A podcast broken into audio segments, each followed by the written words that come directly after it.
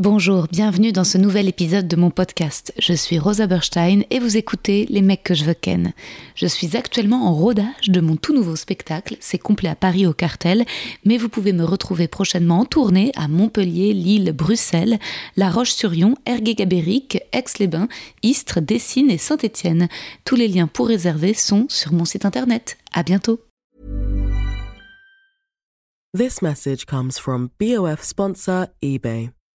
You'll know real when you get it. It'll say eBay Authenticity Guarantee. And you'll feel it. Maybe it's a head turning handbag, a watch that says it all, jewelry that makes you look like the gem, or sneakers and streetwear so fresh every step feels fly. eBay gets it. So look for the blue check mark next to that thing you love and be confident that every inch, stitch, sole, and logo is checked by experts. With eBay Authenticity Guarantee, you can trust that feeling of real is always in reach. Ensure your next purchase is the real deal. Visit eBay.com for terms.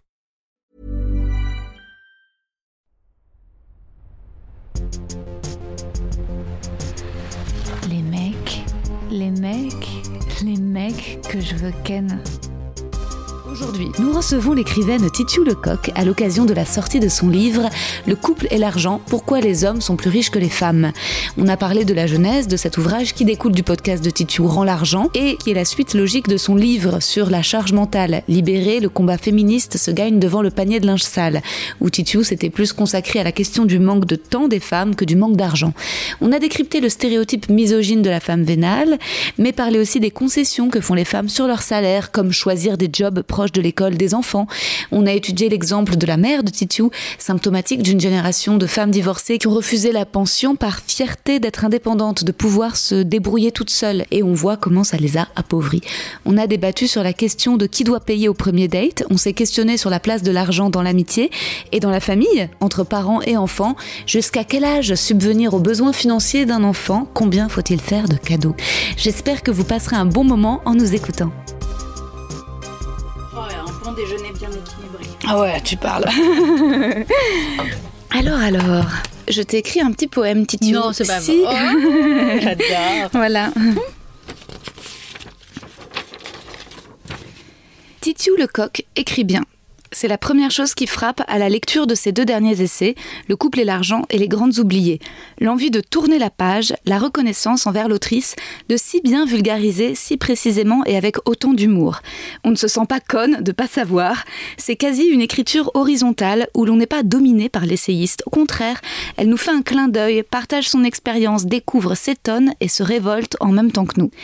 Et puis à tous ceux qui voudraient encore assimiler féminisme et agressivité sécheresse, il faut vraiment offrir les livres de Titiou Lecoq, où le bon sens éclate sans équivoque, on ne peut que se rendre à l'évidence des injustices. Or, si un travail de réinterprétation historique est fait dans Les Grandes Oubliées, pourquoi l'histoire a effacé les femmes, pour donner un éclairage nouveau, dans Le couple et l'argent, pourquoi les hommes sont plus riches que les femmes, Titiou va jusqu'à analyser le comportement des femmes et notamment le syndrome de l'infirmière, comme le décrit Victoire Toyon dans l'un des épisodes du cœur sur la table, c'est-à-dire cette capacité au don, au sacrifice. Ça m'a vraiment parlé. J'ai vu ma mère le faire, je l'ai fait par le passé et serais totalement apte, hélas, à le reproduire aujourd'hui, donner ma richesse à l'autre.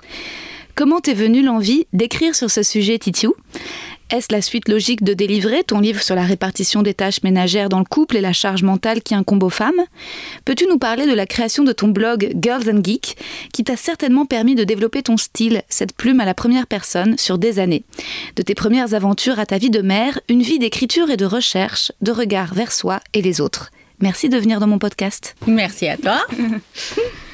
Est-ce que tu es, d'accord avec ce, côté euh, Parce que ce que je trouve fort dans ton livre euh, sur euh, le couple et l'argent, c'est que eh ben, ça va sur une analyse assez, assez psychologique finalement aussi des femmes. De, alors c'est sociétal, mais comment est-ce que tu t'es dit, ok, je vais, je vais oser en fait aller décrire ça, ce, comportement typiquement féminin qui est de, de, de se sacrifier, de donner à l'autre, de lui dire viens habiter chez moi. Et puis je ferai le ménage. Voilà. Pas toi. en fait, c'est venu quand j'ai commencé à travailler ce su- sur le sujet de l'argent, en fait, j'avais quand même écrit euh, Libéré, qui est tout un livre dont je suis très contente. hein, vraiment, il est super. Il y a encore des lectrices qui me disent. Parce qu'en fait, je pense qu'à chaque fois qu'une femme vient d'avoir des enfants, il y a des copines pour lui offrir ce livre-là. Et donc, elles m'écrivent en disant Ah, ça me fait tellement bien de le lire. Mais en fait, de- dans Libéré, j'avais l'impression d'avoir traité l'intégralité du sujet des tâches domestiques et parentales. Et en fait, dans tout le livre, dans Libéré, il n'y a pas une seule fois où je parle d'argent. C'est une espèce de point d'angle aveugle. Et je pense maintenant, rétrospectivement, que j'étais mais vraiment épuisée, beaucoup plus épuisée que je ne pensais l'être à l'époque. Et, euh, et que du coup, ça se sentait parce que ma question était celle du temps. J'étais obsédée par je n'ai pas le temps, je ne m'en sors pas et je suis noyée. Et quand on est noyé, on ne peut pas prendre du recul et se dire ah au fait au niveau de la thune comment ça se passe? J'étais clairement pas à ce niveau-là. Et, euh, et donc la question de l'argent, elle est arrivée après avoir travaillé sur Balzac. Ouais. J'ai fait un livre sur le Bien rapport sûr. de Balzac à l'argent. La dépense et les ruines Voilà. et l'endettement. Ouais. Exactement. Et où il était tellement foufou avec l'argent que je me suis dit, mais alors moi, c'est quoi mon rapport à l'argent? Je me suis un peu interrogée là-dessus. J'ai commencé à changer mon rapport à l'argent. Et c'est le moment notamment où j'ai pris une agente. Ah Parce que je me suis rendue à l'évidence, je ne saurais jamais négocier un contrat. Donc, il y a des gens dont c'est la spécialité et j'ai rencontré une super agente, Ariane Geffard, et donc voilà. Ah oui. Et, euh, et après, je me suis dit, mais en fait, la question de l'argent et la question des tâches ménagères sont complètement liées. Et donc, j'ai commencé à la développer. Et il y avait, j'ai d'abord fait le podcast en l'argent. Et après, je me suis dit, j'ai encore des masses de choses à dire. Parce que le podcast, en fait, les gens qui écoutent, le podcast, on ne peut pas dire énormément d'informations parce qu'en fait, ça noie. Et l'attention n'est pas la même que quand on lit un livre papier. Et du coup, j'avais gardé plein de choses et je me suis dit, bah voilà. Faut que de ce quoi soit faire. recensé. euh, Voilà. Ah ouais. Mais même justement, peut-être après avoir euh, bien gagné de l'argent. bah ouais, ton, ton dernier livre sur les femmes oubliées de l'histoire, c'était un best-seller. Ouais. Bah ouais. Donc encore plus de raisons pour euh, ne pas donner tout cet argent. Mais c'est compliqué, c'est un vrai euh, tabou parce que euh, on met tellement de romantisme qu'en fait, on, au point de euh, bah, de pas se, se protéger, c'est quelque chose qu'on n'ose pas dire à l'autre. Et, euh, et on donne, on donne, on donne, on donne. Et c'est marrant parce que euh, l'image, comment dire, misogyne des femmes, c'est plutôt des femmes vénales intéressées par l'argent. Mais la réalité, ce que tu montres bien dans ton livre, c'est qu'en fait, c'est plutôt l'inverse. Les femmes donnent leur argent. Ouais, mais alors cette image la femme vénale, c'est vraiment intéressant. Bah, pareil, dans Libéré, j'avais travaillé sur le stéréotype de la mégère. En fait, on n'a pas envie de râler non plus sur les tâches ménagères, etc. Parce que on nous a ancré dans la tête, on a derrière l'épaule cette vilaine femme en bigoudi avec un tablier, un rouleau de pâtisserie à la main. On s'est dit, je ne veux pas être elle. Clairement, on m'a appris, il ne faut pas être elle. Donc, il ne faut pas que je râle sur ces sujets-là. Et sur l'argent, c'est exactement pareil. Il y a un stéréotype sexiste, misogyne qui a été construit, qui est celui de la femme vénale. Et dès qu'on va commencer à dire ah en fait euh, je trouve que je paye un peu trop ça ou peut-être on pourrait et ben on ah non mais je vais passer pour une femme je ne veux pas être cette femme là on m'a appris que cette femme là était méchante elle n'aimait personne et donc voilà donc je pense que ces stéréotypes existent vraiment pour nous comme répulsifs et pour nous pousser à certains comportements. Et puis que c'est encore euh, hyper euh, mal vu de parler d'argent. C'est vrai que euh, les écarts de salaire, moi, je me souviens, quand, quand tu es un mec qui demande à être payé correctement, bah, c'est bien, il sait ce qu'il vaut, il a une, bonne idée de sa valeur, il sait se défendre. Et, par contre, quand tu es une femme, tu es une chieuse, une capricieuse, tu te prends pour qui Moi, ça m'est arrivé de découvrir sur une pub que j'avais faite il y a longtemps, euh, où pourtant j'avais le rôle principal, bah, que mon partenaire euh, était payé beaucoup plus que moi. Ah Mais ouais, et en fait, il avait demandé. Et, et il avait demandé euh, à être payé plus. Et on lui avait donné. Sauf que moi, je l'ai su sur le tournage et je l'ai dit après. Je dis, ben moi, je comprends pas, il a moins de texte que moi, c'est moi. Et- et- mais trop tard. Les Ouais. contrats avaient été, euh, avaient été C'est pour ça dans le livre, dans les conseils euh, que je donne euh, aux hommes, Mhm. en fait, parce qu'ils peuvent aussi faire des trucs. C'est genre, ah, c'est valable aussi pour les femmes, mais donnez votre salaire à vos collègues. Mais Oui. c'est hyper important. Discussion de machine à café, etc. Oui, tu le dis. Dites combien vous, Vous êtes payé. Ouais. Parce que, euh, parce que moi, je vois autour de moi, même des copines dans des entreprises, bah, dans des journaux, hein, par exemple, euh, euh, elles ont renégocié leur salaire, des augmentations, quand elles ont su que, ah bah tiens, lui, il est payé plus, il est arrivé deux ans après moi, comment ça se fait, etc. Et quand elles vont au RH, on leur dit, ah oui, c'est vrai, on pourrait faire un rattrapage, vous avez raison, etc. Mais donc, tant qu'on n'a pas accès au salaire des autres, c'est impossible de se situer ou alors de se dire combien je vaux. Et là, on sait que par Ouais. un biais genré, les femmes vont avoir tendance à sous-estimer combien elles peuvent demander. Ah ouais, c'est vrai. Il faudrait euh, vraiment qu'on soit plus transparent là-dessus. Ton livre, tu penses qu'il y a, il y a aussi un problème euh, particulièrement français? Parce que la transparence sur l'argent, j'ai l'impression que dans des pays euh, nordiques, c'est un peu moins tabou, non?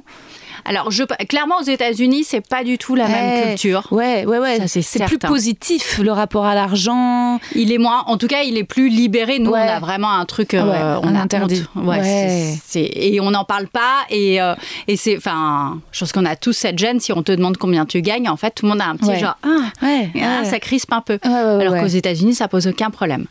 Donc ça, c'est sûr, il y a quelque chose de très français par rapport à ça et euh, qui joue, qui est un peu en train de changer et d'évoluer. Donc euh, là, il y a plein de médias qui se lancent euh, à destination des femmes pour parler d'économie et qui sont un peu parce qu'on a vu qu'aux États-Unis, ça existait quoi.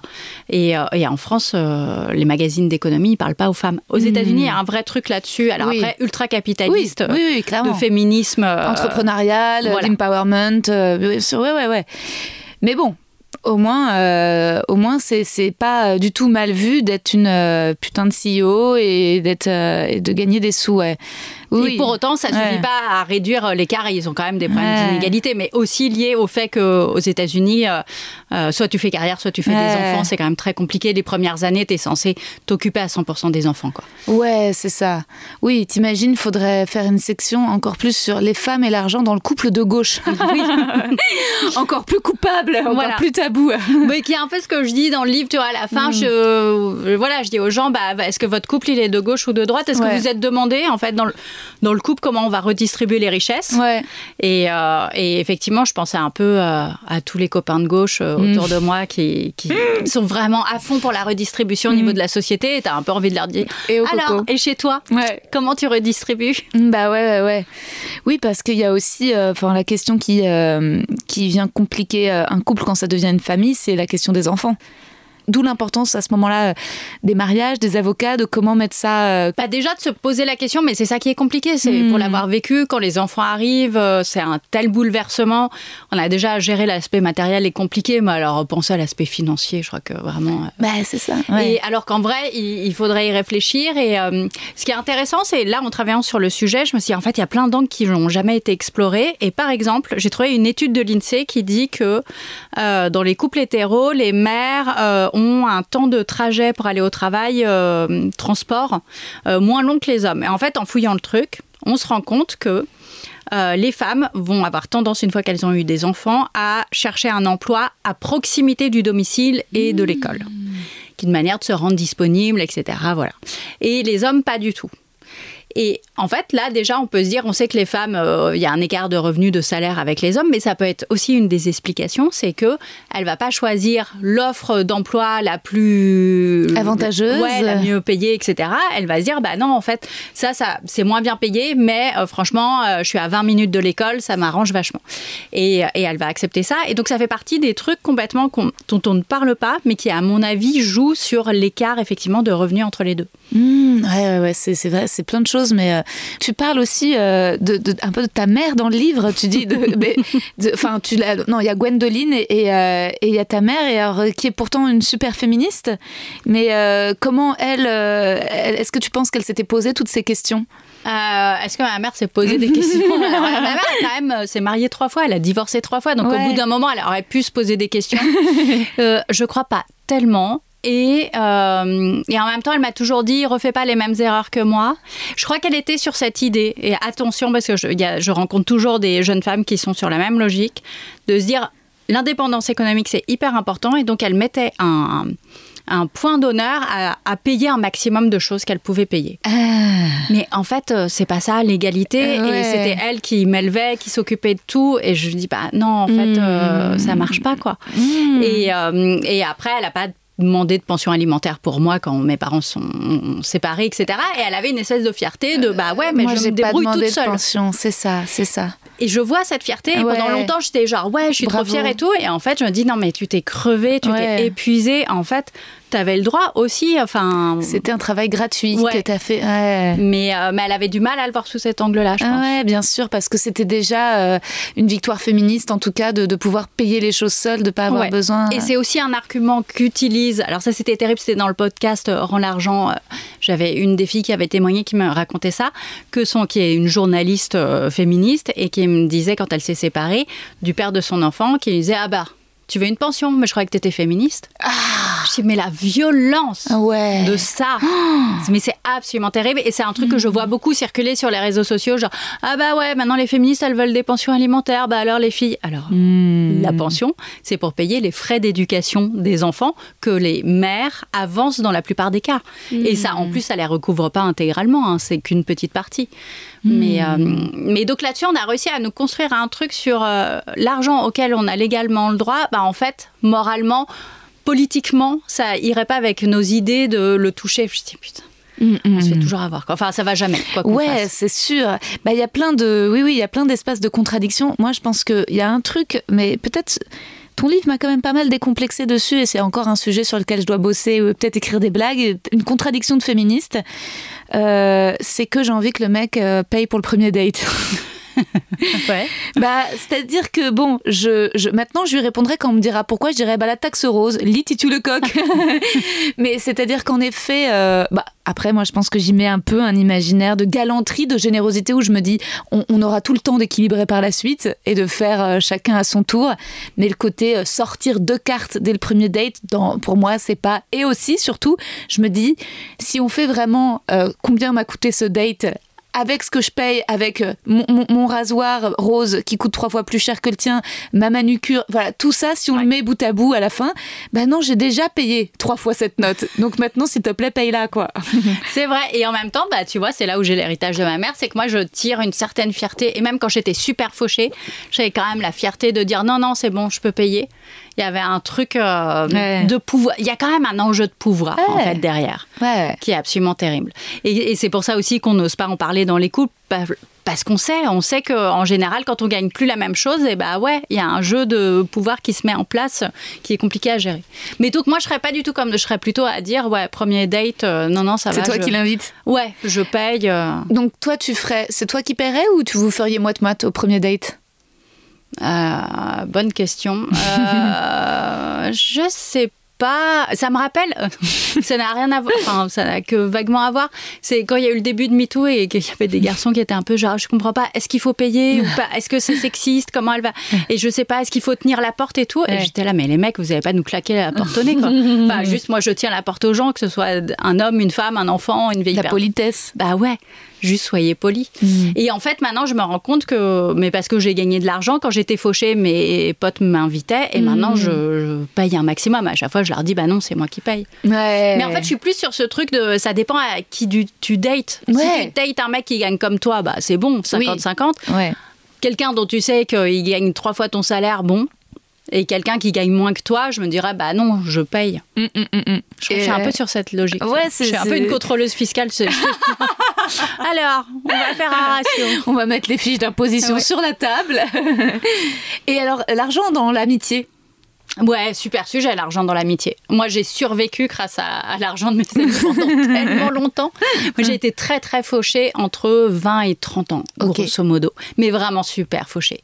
Et, euh, et je dis dans le livre, hein, je pense que c'est un truc, c'est avoir été pauvre, c'est un truc traumatisant, ça te reste en tête. Alors, moi, je suis pas une transfuge de, de classe. C'est un truc euh, dont on parle beaucoup en ce moment. Euh, moi, j'ai grandi dans une petite bourgeoisie, etc. Mais à un moment, je me suis retrouvée vraiment à la dèche. Donc, j'ai connu le truc, genre, tu vois le, le compte en banque qui chute au fur et à mesure. Et là, c'est mes potes, euh, mes potes payaient tout, quoi. Mais j'ai vécu chez mes potes aussi, donc. euh, et, euh, et ça a jamais été un problème. Et, euh, et maintenant, et maintenant que je leur dis, bah ouais, je, c'est moi qui paye les restos et voilà. Et euh, ils me font, ouais. Et attends, cette période de la vingtaine, t'étais journaliste, t'étais déjà écrivaine? Et bah, euh, je j'étais pas grand chose, c'est peu ça le problème. Euh, c'est cette période de ma vie où j'ai beaucoup réfléchi à c'est quoi le sens de la vie.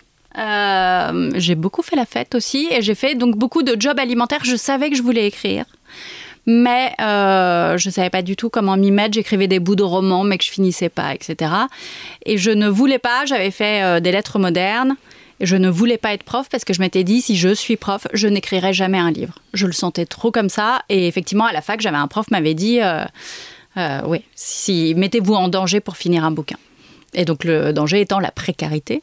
Et après, j'ai commencé à être un peu journaliste pigiste à côté, mais j'étais aussi pionne, j'étais assistante d'éducation dans un lycée, et puis j'étais gardienne d'immeuble pendant les vacances dans des offices HLM à l'OPAC de Paris. Donc je faisais plein de petits trucs comme ça. Et j'avais vraiment un budget hyper ric-rac. Il suffisait qu'il y ait un truc, genre, c'était moi, c'était l'assurance habitation. Ça tombe une fois par an, ce truc. Ça me foutait en l'air à chaque fois. C'était au mois de septembre. Je faisais, ah putain, merde. Il va falloir que j'avance ça. Euh, donc voilà, donc c'était hyper euh, juste, débrouille. euh, ouais, c'était vraiment. Bah, c'est pour ça que j'ai écrit après un livre, Les Chroniques de la débrouille. Tu tenais déjà ton blog? Et j'ai eu le blog pendant cette période-là, effectivement. Et c'est là, il y a pas longtemps, j'intervenais à l'école de journalisme de Lille. Et donc, elle me disait Donc, oui, vous êtes journaliste indépendante Et je dis Non, j'étais journaliste précaire. Ah. Et vraiment, pour moi, genre, ouais, journaliste indépendante, oui, c'est une manière de dire Bah non, mais Ouais, on, pas est, salarié. on est super précaire. Quoi. Bien sûr. Ouais, ouais, bah. Bah oui, ma mère, c'est un peu comme ça aussi qu'elle s'est retrouvée sans travail. C'est parce qu'elle était journaliste précaire aussi. En fait, elle était pigiste. Enfin, elle, elle avait bossé dans des différents journaux. Et puis, euh, et puis quand elle nous a eu, elle a plus ou moins arrêté parce qu'elle sentait que bah, elle était prise par euh, l'envie de s'occuper de ses enfants. Et à l'époque, beaucoup moins de sororité, euh, beaucoup de compétition dans les rédactions, peu de femmes. Et, euh, je pense que c'était pas son caractère de, ouais, de, plus se mettre en avant, se vendre. Et puis tout simplement, c'était tellement mal payé que ça faisait presque à la fin plus de différence. Oui, bah, ça, c'est le gros piège, effectivement, des emplois de femmes qui sont très mal payés. Moi, je sais que pour. euh, ouais, pour- j'avais des piges quand j'ai eu mon premier enfant et j'osais pas prendre le congé maternité parce que j'avais peur de perdre mes piges régulières, etc. Donc, euh, et pour le deuxième, je me suis dit bon, ok, je vais quand même prendre mon congé mat euh, auquel j'ai droit légalement. Et ben j'ai, on m'a licencié. Enfin, hein, j'ai perdu Ouais. mes piges régulières et j'ai dû aller au prud'homme et j'ai gagné au prud'homme. Mais ça a mis trois ans pour Ouais. récupérer mes indemnités. Mais après, sur le. Il y a une vraie question à un moment où je me suis dit, euh, euh, il faut pousser. Je pense qu'il y a une tension entre le fait de se dire c'est hyper important d'être indépendante économiquement. Ça, il n'y a pas de doute là-dessus. Et en même temps, je comprends très bien qu'on se dise, euh, je viens d'avoir un enfant, j'ai plus envie de passer du temps avec mon enfant que d'aller bosser dans une boîte euh, quelconque. Et donc, il faut réfléchir aussi. Enfin, le but de mon livre était de se dire, quand vous vous mettez à temps partiel, réfléchissez aux implications économiques que ça a. Essayez de voir à deux comment vous pouvez les compenser parce que le temps partiel, c'est pas juste que vous allez perdre euh, une journée de salaire. C'est-à-dire vous allez perdre des cotisations pour la retraite. Et je sais que ça paraît très loin quand on est jeune, mais ça arrive vite. Il y a un vrai problème de pauvreté des femmes retraitées en France. Ça veut dire que vous allez, après, quand vous allez vouloir repasser à temps complet, euh, tout le monde va considérer que vous êtes un peu euh, has-been, c'est fini, vous n'êtes pas motivé, vous êtes resté trop longtemps à temps partiel, etc. Vous avez des promotions professionnelles qui vont vous passer sous le nez. Enfin, donc il y a quand même tout un truc qu'on paye. Et de l'autre côté, ce que je raconte dans le livre avec Gwendoline et Richard quand ils font ce choix-là, c'est que Richard, lui, eh ben, lui, il est à temps complet, il est super investi, il n'a pas à se préoccuper de la maison puisque Gwendoline prend en charge. Et puis, euh, et puis elle lui fait économiser des heures de ménage, de garde d'enfants, elle gère tout, enfin voilà. Et, et donc c'est comme ça que l'écart de revenus entre les deux Se creuse. Se creuse. Et, qu'au moment de la... et on dit beaucoup que les séparations appauvrissent les femmes, Mm. mais je pense que c'est pas vrai. Je pense que la séparation rend visible une Ouais. différence de revenus qui était préexistante. Ouais. En fait, ton livre, c'est aussi. euh, ça ouvre la question du, du contrat du couple. Enfin, Au-delà du contrat de mariage, mais du, du contrat euh, des colonnes d'un couple. Et je pense que c'est très pragmatique et moderne. C'est vrai qu'encore une fois, c'est pas trop euh, la culture euh, française. Enfin, du coup de foudre, tel que c'est vu dans les films. Il y, y a ce truc un peu. euh, anglo- Enfin, dans l'imagerie t'associes ça à plus un truc anglo-saxon, mais, mais, mais je crois que c'est en train de se développer sur toute la question des rapports amoureux euh, par rapport à. alors, on, on se fout pas mal de leur gueule, et moi j'en suis pas, mais tous les couples qui, euh, qui deviennent polyamoureux ou qui s'ouvrent, euh, c'est pas mon cas, mais ce que j'admire en tout cas dans leur démarche, c'est euh, le fait de- d'établir des contrats. Oui, c'est vrai. Et tu vois, ils se disent, euh, ok, et ben alors, euh, on avait cet idéal pendant trois ans, voilà, aujourd'hui ça fait dix ans. Euh, est-ce qu'on peut avoir une discussion sur le fait d'ouvrir? Euh, Voilà, moi j'aimerais que si ça ait lieu, je ne le sais pas. J'aimerais que ça ait lieu avec quelqu'un qui ne fasse pas partie du cadre proche. J'aimerais que ce soit pas quelqu'un, un de tes amis. Enfin, en moins c'est une discussion euh, euh, et c'est assez proche, enfin, je trouve, de ce que tu dis dans ton livre, c'est de dire de d'avoir les discussions et de se dire, ok, bah que que Gwendoline, en fait, elle lui dise, attends, c'est c'est quoi le contrat là? Que y ait- en fait que les contrats ne soient plus tacites, en fait, que de, Ouais. de poser les mots et euh, Et en plus, avec le temps, ça évolue un peu malgré soi, mais c'est valable pour tout, pour effectivement euh, le polyamour, la sexualité, tout. Euh, C'est-à-dire dans le couple, quand on reste ensemble, au bout d'un. On voit bien que oui, il y avait le contrat de départ et puis qu'il a changé et qu'il évolue sans qu'on s'en rende compte et qu'à un moment, de toute façon, c'est bénéfique de faire une pause et de se dire, OK, où on en est Est-ce que ça correspond encore à ce qu'on voulait, à ce qu'on veut, à ce qu'on construit, etc. Il y a un exemple tout simple dans le livre, mais euh, c'était important pour moi, parce qu'un livre d'économie, je suis, c'est trop chiant à lire. Donc c'est un peu fictionné avec euh, ce Oui. couple, Gwendoline Richard, et quand ils se mettent ensemble, et c'est vraiment, euh, ils sentent hyper modernes, Ouais. ils sont à égalité et tout. et, et notamment, elle est hyper contente parce qu'il y a un truc qui fait la vaisselle, quoi. Systématiquement, c'est toujours lui, c'est son truc qui fait la vaisselle. Elle se dit, waouh, je suis en train de réinventer l'amour hétéro. Et puis, en fait, euh, quelques années plus tard, il gagne un peu plus d'argent, les enfants, machin, ils achètent un lave-vaisselle. Et, là- ben, donc, il fait plus la vaisselle. Et en fait, au bout d'un moment, elle se rend compte qu'il n'a pas remplacé par une autre tâche parce que bah, il n'a pas le temps. Et, euh, et voilà, et c'est juste un exemple tout simple de comment, effectivement, sans qu'on le voit, en fait, à un moment, euh, il y a des choses qui se mettent en place qui sont rarement égalitaires. Parce que l'égalité, ça se met jamais en place naturellement. Et, et c'est toujours, en fait, on est, quand on n'y fait pas attention, on est rattrapé par les vieux schémas, quoi. Ouais, ouais, ouais, c'est vrai. Et, c'est ça qui est fou dans ton livre, c'est que au-delà des, des notions euh, d'économie très concrètes, bah, il y a cette, cette, euh, ce discours que tu as qui est très juste sur le manque de confiance des femmes en elles, en fait. Et ça, il fallait oser le dire parce que on est aussi dans une période où euh, bon, bah, il faut plus genrer, euh, de peur de tomber dans le cliché, il faut pas attribuer des caractéristiques aux femmes. Bon, bah oui, mais ce livre tient quand même sur le fait de l'observation qui est que si les femmes avaient peut-être un peu plus confiance en elles aussi, elles réclameraient ou elles se sentiraient euh, légitimes d'avoir cet argent. Oui, ça, le- la légitimité à gagner de l'argent. Alors, oui, il y a eu, je cite un moment, mais très vite, mais il y a une étude fascinante là-dessus où effectivement, euh, il y a les écarts de salaire et il y a le ressenti de salaire.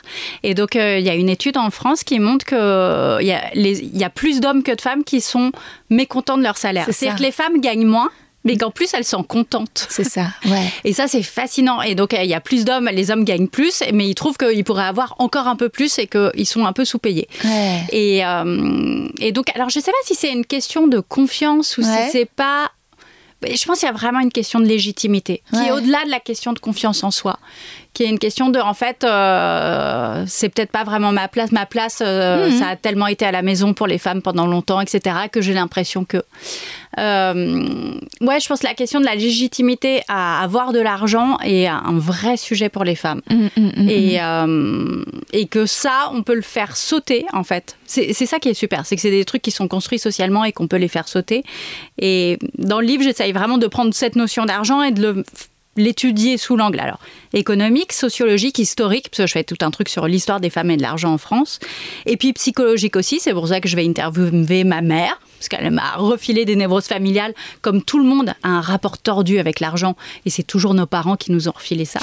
et je veux dire, en prenant le sujet sous tous les angles, eh ben, à un moment, on arrive à, à démonter les choses et à avoir un rapport plus sain. Et une femme qui gagne plus d'argent qu'un homme? Eh ben, il y en a, mais il y en a pas beaucoup. Euh, et dans les quelques témoignages que j'ai autour de moi, il y a un truc de génération, je crois. Euh, dans les générations plus jeunes, euh, ça pose pas de problème. Les générations plus âgées, j'ai des femmes qui m'ont dit bah non, enfin il fallait quand même que je compense en étant euh, deux fois plus présente euh, sur euh, voilà, pas que j'abandonne les tâches domestiques quoi. Oui, c'est ça. C'est que je, je peux observer dans mon entourage des femmes de la génération, disons de la soixantaine, qui gagnent plus d'argent que leur partenaire, mais elles compensent pratiquement en, en surjouant la- la- Ouais. d'être soumises pour pas que ça puisse euh, faire peur ou trop. euh, Être humiliant, que ouais. c'est comme s'il y avait un truc d'humiliation en fait pour ça. lui. Ouais. Donc euh, ouais, il faut maintenir une façade de quelque chose, euh, voilà, pour une Des espèce d'honneur euh, masculin. viril, ouais. Mais j'ai l'impression que dans les, chez les jeunes, ça se voit moins. Après, je sais, c'est à voir. euh, il y a aussi la question que les jeunes couples, bah, quand on est jeune, on commence en général au SMIC ou mal payé. Ouais. Les écarts de salaire sont pas énormes et après, ça se creuse plus tard. Donc, euh, mais j'ai l'impression que ça, ça va mieux quand même. Ouais. Et donc le Pax, aujourd'hui, ça protège, c'est ça? Alors, le Pax, ça protège plus que si on n'avait rien, Ouais. mais ça protège moins que le mariage. On n'est pas encore à égalité. Euh, et en général, alors c'est souvent quand on fait un achat immobilier, etc., à deux, euh, on conseille de faire un Pax plus un testament. Parce qu'en fait, le Pax ne fait pas de vous des héritiers, héritières de votre compagnon, compagne. Et, euh, et pour hériter de l'autre, il faut avoir fait un testament. Donc c'est important. Et en fait, c'est des sujets. Quand on emménage ensemble, quand on achète un, un bien ensemble, bah ouais, il faut s'y intéresser quoi. Il faut se poser les questions parce que moi, c'est vraiment sur le parcours de Gwendoline et même du mien d'ailleurs, ça a été de me dire en fait, je juste je ne savais pas et je ne savais même pas que je ne savais pas. En fait, tu connais tellement rien que tu te rends pas compte qu'il y a des trucs, euh, oui, tu vas te faire avoir, etc. Et dans les, dans les, hum, explications de, des écarts de patrimoine entre les femmes et les hommes qui se creusent en ce moment en France, qui vont plutôt en s'aggravant, en fait, il y a un truc hyper intéressant, c'est que avant, on se mettait en couple, on se mariait et c'était sous le régime de la communauté des biens. Donc tout ce qui est à moi et à toi, on partage tout, voilà. Ça, ça se fait de moins en moins. Déjà, on se marie de moins en moins. Quand on se marie ou qu'on se paxe, en général, on fait de plus en plus la séparation des biens. C'est ça. Ça s'appelle, alors, euh, terme un peu euh, des sociologues, c'est l'individualisation du patrimoine. Ouais. Et c'est très, effectivement, c'est très l'air du temps. Tu dis, bah oui, c'est logique, chacun garde, on risque de se séparer, chacun repartira avec euh, ce qui était à lui et à elle. Et en fait, ça, on s'est rendu compte que ça aggravait les inégalités dans les couples. Bah oui. Parce qu'en fait, mettre en commun, bah, ça a avantagé celles qui avaient moins. Et que faire chacun de son côté, et bah, voilà, ça se fait au détriment du plus petit revenu. Après, ça peut être aussi un homme. hein, euh, et dans les couples d'hommes et les couples de femmes, ça joue aussi. Du moment qu'il y a un écart de revenus, euh, ça- ces choses peuvent se mettre en place et s'aggraver. Oui, toi, tu- ce que tu préconises, c'est le compte commun. C'est pas mal. Alors, je je suis pas du tout sur euh, faire la morale aux gens et leur dire euh, comment Mm. ils devraient s'organiser, etc. Juste déjà, réfléchissez de votre côté à comment vous organisez. Ce sera super. Parlez-en, ce sera vachement bien. Renseignez-vous. Et, euh, et moi, je trouve, alors après, pour avoir bossé avec des associations de- d'aide à des femmes victimes de violences, il y a quand même un truc important, c'est ne pas avoir que un compte commun. Et parce qu'il y a ce qu'on appelle les violences économiques, etc. Et que c'est important que les femmes aient un compte individuel bancaire à elles, au cas où elles aient besoin un jour de partir, etc. Qu'elles aient des ressources à elles. Euh, donc je serais plutôt genre avoir euh, chacun un compte individuel plus un compte commun qui sert, on met de l'argent en proportion de ses revenus à chacun pour payer les courses et voilà tout ça. Et si on fait un achat, genre un appart, c'est un deuxième compte commun qui sert à payer ça. Et c'est important que ce soit un autre pour, parce que ce ne sera pas les mêmes montants de participation. Hmm. Ah ouais, c'est pointu tout ça. Ouais, et c'est marrant parce que tu dis que la, la famille, nos parents nous lèguent des névroses, mais c'est aussi ça, c'est l'argent dans la famille.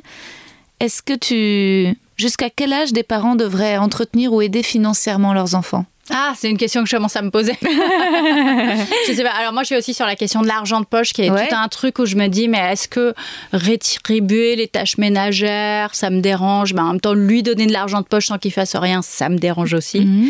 Euh, ouais, parentalité, argent, c'est un vrai sujet. Et ça, je sais pas du tout. euh, En plus, je pense qu'il n'y a pas de formule toute faite. J'ai tellement l'impression que ça dépend.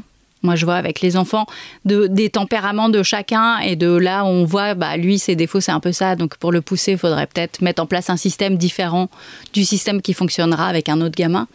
Que, euh, ouais, j'aurais du mal à te donner une solution. J'ai pas la solution miracle là-dessus. Je sais pas jusqu'à quel âge, tu vois, non plus. Jusqu'à les- quel âge toi tu paierais si jamais par exemple tes enfants faisaient des études privées assez coûteuses, tu te dirais que tu les aiderais jusqu'à 20, 25 Est-ce que tu mets une- un, un âge limite où tu voudrais qu'ils se débrouillent par eux-mêmes?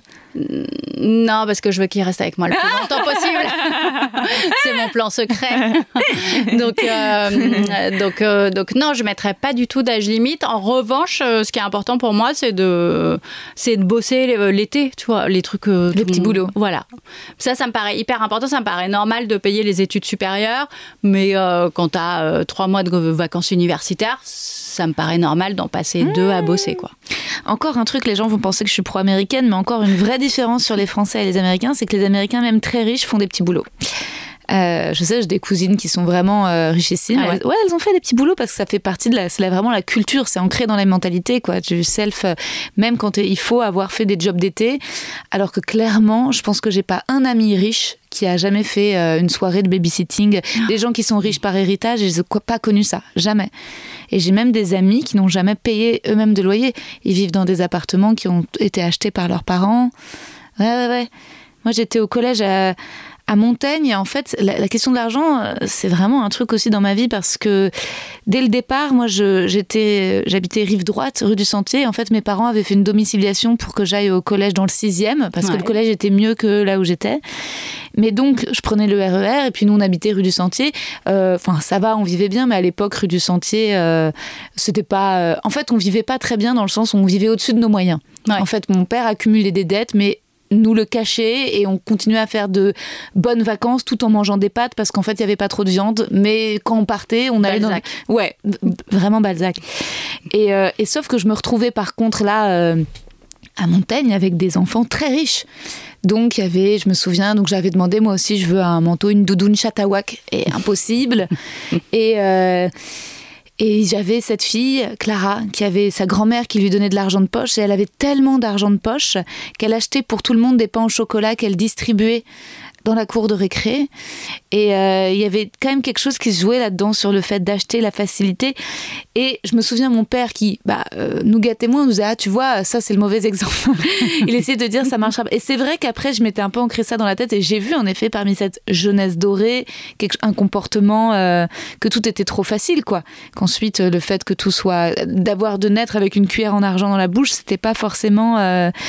Et en même temps un peu de jalousie aussi parfois parce que moi j'ai été indépendante euh, tôt quoi vers 18 ans. Ensuite euh, j'ai plus pu trop euh, compter sur mes parents financièrement. Alors ils romantisaient ça en mode bravo ma fille c'est bien tu te débrouilles. Moi j'étais un peu en mode Hmm, mais est-ce que l'argent c'est pas aussi un peu de l'amour quoi?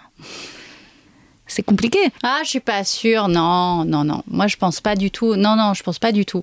Mais, euh, mais, hum, mais pour autant, euh, je suis d'accord avec toi. Il y a un truc, ouais, très français dans les classes euh, aisées de pas, de pas faire de petits boulots, etc.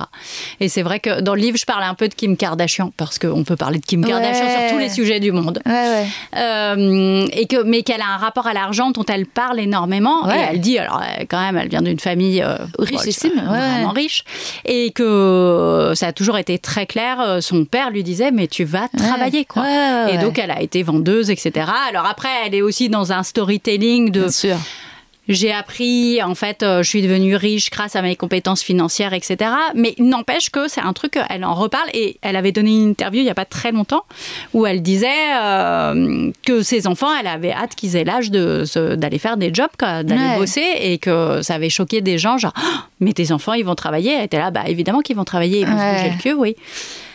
Et euh, donc ouais, je crois qu'il y a un truc un peu. Après, il y a aussi aux États-Unis, je me suis rendu compte, c'est un peu l'envers du truc. Je me demandais pourquoi est-ce qu'ils avaient une culture économique plus développée que nous, au- je veux dire au niveau individuel. Mhm. Ils, ils maîtrisent mieux les sujets que nous. Nous, on n'y connaît rien. Ah. Parce qu'on peut faire toutes ces études et ne pas savoir lire une fiche de salaire. ah ouais ouais ouais Et ça, c'est quand même fou. Ouais. Mais putain, tu sais pas lire ce qu'il y a sur ta fiche de paye. c'est clair Et euh, moi, c'est ma mère qui m'a expliqué la différence entre le brut et le net, par Ouais. exemple. Je me souviens sur mon premier job, tu vois. Elle me disait, non, mais ça, c'est pas l'argent que tu auras sur ton compte. J'avoue. dommage Et donc, aux États-Unis, il y a pas, enfin, vraiment, ils sont meilleurs. Et en fait, c'est aussi parce que, comme ils n'ont pas d'état social et qu'il n'y a pas de filet de sécurité, c'est une telle incertitude et c'est tellement la jungle économique qu'ils ils sont Obligés, d'avoir des mm, connaissances en économie Oui. pour essayer de s'en sortir un minimum. Ouais. Oui, bien sûr. Il doit y avoir aussi évidemment des comportements de jeunesse dorée. J'imagine qu'il y a très, il doit y avoir évidemment des, des comment dire. euh, mais euh, mais il y a il y a une valeur. Même si tes euh, si tes parents peuvent te payer Stanford, il y a quand même. C'est bien de pouvoir inventer quelque chose par toi. Je crois qu'il y a quand même un peu. euh, c'est- il y a- un peu plus. Peut-être que eux, ils ont un peu plus honte d'hériter que nous. Nous, ça va de soi. Alors que c'est une vraie question, l'héritage. Est-ce qu'on n'abolirait pas l'héritage? Bah, ça, ouais, c'est un peu. J'aime bien parce que ça fait quelques années qu'on voit Ouais. monter effectivement cette question. euh, Est-ce que euh, il faut abolir l'héritage? Et j'ai des amis qui sont complètement anti-héritage, mais genre Ouais. c'est leur combat politique, Ouais. quoi. C'est vraiment leur truc. euh. Euh, et ça pose de- plein de super questions. Alors après, moi, dans le livre, évidemment, je parle du travail de Céline Bessière et Sybille Golac qui avaient fait le genre du capital et qui sont intéressés à la manière dont se passent les successions en France dans les familles. Et on se rend compte que les garçons héritent plus que les filles. Et, et, là- et encore une fois, c'est pas parce que les parents préfèrent le garçon et qu'ils aiment moins les filles, mais c'est pour un ensemble de raisons, et notamment que euh, souvent, en fait, hériter, ça coûte cher. C'est grosso modo, s'il y a une maison, par exemple, c'est la maison familiale. euh, pour être égalitaire, ce qu'il faudrait faire, c'est la vendre et diviser l'argent que ça rapporte entre les enfants. Sauf que c'est la maison familiale, on n'a pas envie de la vendre, on veut qu'elle reste dans la famille. Donc on se dit, bah, on va la léguer à, euh, disons, le fils, et on va choisir le fils parce que comme il gagne plus d'argent, il aura les moyens d'entretenir la maison. Et la fille elle-même peut dire non mais moi j'ai pas les moyens, c'est en fait hériter de ce bien-là va me coûter trop cher. donc. Et du coup, elle va, et comme les parents vont pas forcément avoir assez d'argent monétaire pour lui donner l'équivalent de ce que vaut la maison, bah, on va sous-estimer la valeur de la maison et donc lui donner moins. Et ça va se faire avec l'accord de tout le monde. Ouais, C'est ouais. fou, hein. Comme, bah ouais, comme, comme- un peu comme l'argent de poche dès le départ, où on va euh, vraiment euh, décider d'instinct que ça va être moins. Et toi, tu te dirais plutôt, euh, Titiou, euh, de nature aujourd'hui dépensière ou économe Maintenant que tu gagnes bien ta vie? Alors, euh, ouais, euh, moi, c'était intéressant de commencer à gagner de l'argent et de me dire, OK, quelle va être ma réaction face à ça? J'avais l'impression d'être euh, la souris dans le laboratoire et en même temps le scientifique qui l'observe. Genre, alors, ça, tu fais quoi maintenant hein? Mm. Et en fait, et genre, mon agente m'avait dit, mais fais-toi plaisir, fais-toi un vrai truc.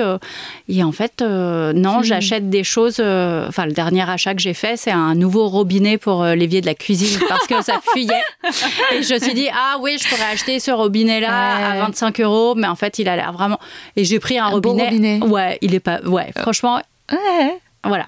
C'est un beau robinet, Euh, mais donc ça reste un achat pas foufou non plus. C'est un Non, robinet pour l'évier de la cuisine, tu vois. Parce que tu l'as pris en cuivre, un peu vintage. Alors non, c'est même pas ça, c'est parce qu'il est plus pratique, euh, Ah c'est ouais, une bonne marque, euh, le truc va durer 15 ans. Résistant, ouais. Ouais. D'accord, ok. Ah non, c'est vraiment pas foufou. Oui, c'est pas. Est-ce que toi, tu, tu dépenses ton argent dans de la déco, dans ton ta maison, ton Alors j'adore la déco, Ouais. euh, mais euh, ouais, je pense toujours quand même le côté pratique. euh, Ouais. Non mais je crois que je m'appelle le coq, c'est les paysans bretons, mais je crois qu'au fond il y a une espèce d'atavisme. euh, Ouais. Là par exemple, je vais acheter une nouvelle table, mais je dis oui, mais il faut que ce soit une table pratique pour faire les dîners, pour faire les devoirs, etc. Ouais, qu'elle soit multifonction. Voilà. Et l'esthétique passe en second. Bah c'est un peu voilà, il faut trouver le juste négo. milieu entre les deux. Et les cadeaux Tu fais beaucoup de cadeaux à tes enfants? Ouais, trop. Et donc ça, je me suis calmée. Non mais je leur ai annoncé un jour, j'ai dit stop. Ça suffit. En fait, c'est pas possible. C'est pas la vie, c'est pas Noël tous les jours. Donc, euh, on a eu une discussion là-dessus et je leur ai expliqué et qu'à un moment, c'était pas, c'était pas bien. C'était Et trop. Et c'est compliqué d'avoir des enfants qui, du coup, Hmm. sont pas dans la même classe sociale que moi. Ouais. Moi, j'ai quand même vraiment. Bah, j'ai grandi avec une mère célibataire euh, qui ouais. bossait dans le social. Donc voilà, c'était. Tu sais, tes enfants sont plus bourgeois que toi. Bah, ils sont plus bourgeois que moi, ouais. Ouais. Et, euh, et, je, et je trouve, ouais, c'est un peu compliqué parce que très vite, on a le discours euh, des parents qui font Oui, mais enfin, tu ne te rends pas compte. Moi, de mon temps, était, tu vois, bah non, j'avais pas une orange à Noël non plus, faut pas exagérer. ouais. Tu les forces à finir leur assiette? Et euh, non, alors ça, ça j'ai trop souffert sur la bouffe. Ouais. Non, puis ça, j'ai vraiment ça, un truc, genre. La bouffe, j'ai compris qu'il faut rien dire. Hiring for your small business? If you're not looking for professionals on LinkedIn, you're looking in the wrong place. That's like looking for your car keys in a fish tank. LinkedIn helps you hire professionals you can't find anywhere else, even those who aren't actively searching for a new job but might be open to the perfect role. In a given month, over 70% of LinkedIn users don't even visit other leading job sites. So start looking in the right place. With LinkedIn, you can hire professionals like a professional. Post your free job on linkedin.com/achieve slash achieve today. Tu manges, tu manges pas, je- rien. Ouais, pas faire de privé. commentaires, sinon, euh, voilà, Ouais. ça fait des troubles alimentaires plus tard. Ouais, ouais, bien sûr. Mais donc, ouais, non, moi, j'ai pas. euh, j'ai- ça me fait hyper plaisir d'offrir des trucs aux gens. En fait, je crois que c'est vraiment là-dedans, c'est mon kiff. Mmh. Bah ouais, parce que donc t'as quand même écrit un, un- un livre sur Balzac. Moi, je suis une grande, grande fan de Balzac. Euh, J'adore la comédie humaine. J'ai beaucoup lu. J'ai lu sa, sa- sa biographie par Stéphane Zweig. Et vraiment, je suis fan du personnage. Et alors, c'est grand, grand, grand flambeur. Et c'est vrai que c'est euh, quand même plus romantique comme ça que euh, le radin. bon, il y a peut-être un entre-deux, mais je dois avouer que tu verras, je te poserai la question du, le- enfin, je te poserai les questions du questionnaire de Proust à la, à la fin de notre entretien, et je demande quel est le pire défaut. Les gens associent le pire défaut à la radinerie. Ok. Et, euh, et en tout cas, moi, vraiment, c'est vraiment un truc où j'avoue que je suis assez sensible à ça, à la générosité et à la radinerie. Mais ça peut être un motif de, pas rupture, mais en tout cas de désamour. Si je découvre qu'un mec est radin. Euh, et ça pose problème aussi en amitié, notamment avec tes amis riches. Mais j'ai pas encore osé établir de contrat ou leur dire sincèrement. Mais c'est vrai qu'un ami radin, pour moi, même s'il est, ça, va venir ternir tout ce que je pense de lui. Puis le trouver intelligent, drôle, cultivé, qu'on a de super discussions sur les films. Mais si en sortant de l'UGCDAL pour aller dîner, je sens qu'il veut pas m'inviter alors qu'il est codeur en banque d'assurance héritier, Je me dis, mais quand même. Ou même s'il aime pas se payer des belles choses alors qu'il en a les sous. Tu vois, j'associe ça à un truc terrible, quoi. D'emmagasiner des sous, des sous, des sous toute ta vie, je peux pas m'empêcher de juger ça très sévèrement. J'ai des amis qui étaient très riches, elle, avocate d'affaires, et lui, ingénieur, et, et ils avaient fait un anniversaire où ils avaient mis quelques paquets de chips, et ensuite, par contre, il fallait aller payer ses consos au bar. Alors que pareil, ils avaient hérité, mais eux, ils vivaient dans un appartement d'un immeuble qui, qui appartenait à sa famille à elle. C'est fou. Ouais. Alors que ouais, moi c'est vraiment le plaisir de pouvoir offrir, enfin, de pas avoir pu le faire pendant tellement longtemps, je pense aussi, et du coup d'avoir dépendu des autres, ça me fait tellement plaisir, quoi. Euh, ça me fait bien plus. Et vraiment, quand je me- j'ai gagné de l'argent, je me suis dit, ok, qu'est-ce que je vais pouvoir offrir aux gens? Ça a été ma première question. Mais euh, après, je sais pas, est-ce que ça serait un motif? Je vois pas de copain à moi qui soit, ou de copine qui soit vraiment dans la radinerie. Mais est-ce qu'on peut Ça dépend si on peut en plaisanter. Ouais. Tu vois, si on peut dire genre waouh, toi t'as vraiment Ouais. des oursins dans les poches et faire des blagues dessus. Ouais. Bah alors si, alors ce qui Si est c'est tabou, c'est horrible. Tu vois, si c'est le truc genre que tout le monde remarque et personne n'ose faire de remarques. moi ce que j'aime bien, c'est les radins qui le savent. C'est-à-dire que j'ai l'un de mes euh, de mes frères par alliance qui est radin, qui le sait. Il le dit, il est radin, il est très économe. Et résultat d'ailleurs, on se faisait un petit euh, un petit goûter hier. Et il est venu, euh, où chacun devait apporter des pâtisseries, des jus, avec un paquet de chips entamé. C'est-à-dire qu'il l'a pas acheté pour l'occasion. Il a pris Ah, un mais c'est paquet de chips chez lui et il l'a ramené. Mais après, il en rit, il assume. Mais à côté de ça, avec, euh, avec son frère, ils avaient fait des cadeaux euh, qui étaient, qui étaient choux et qui étaient adorables. Donc il y a un peu de, d'attitude peut-être là-dedans. Mais bon, quand même, il l'a fait, quoi.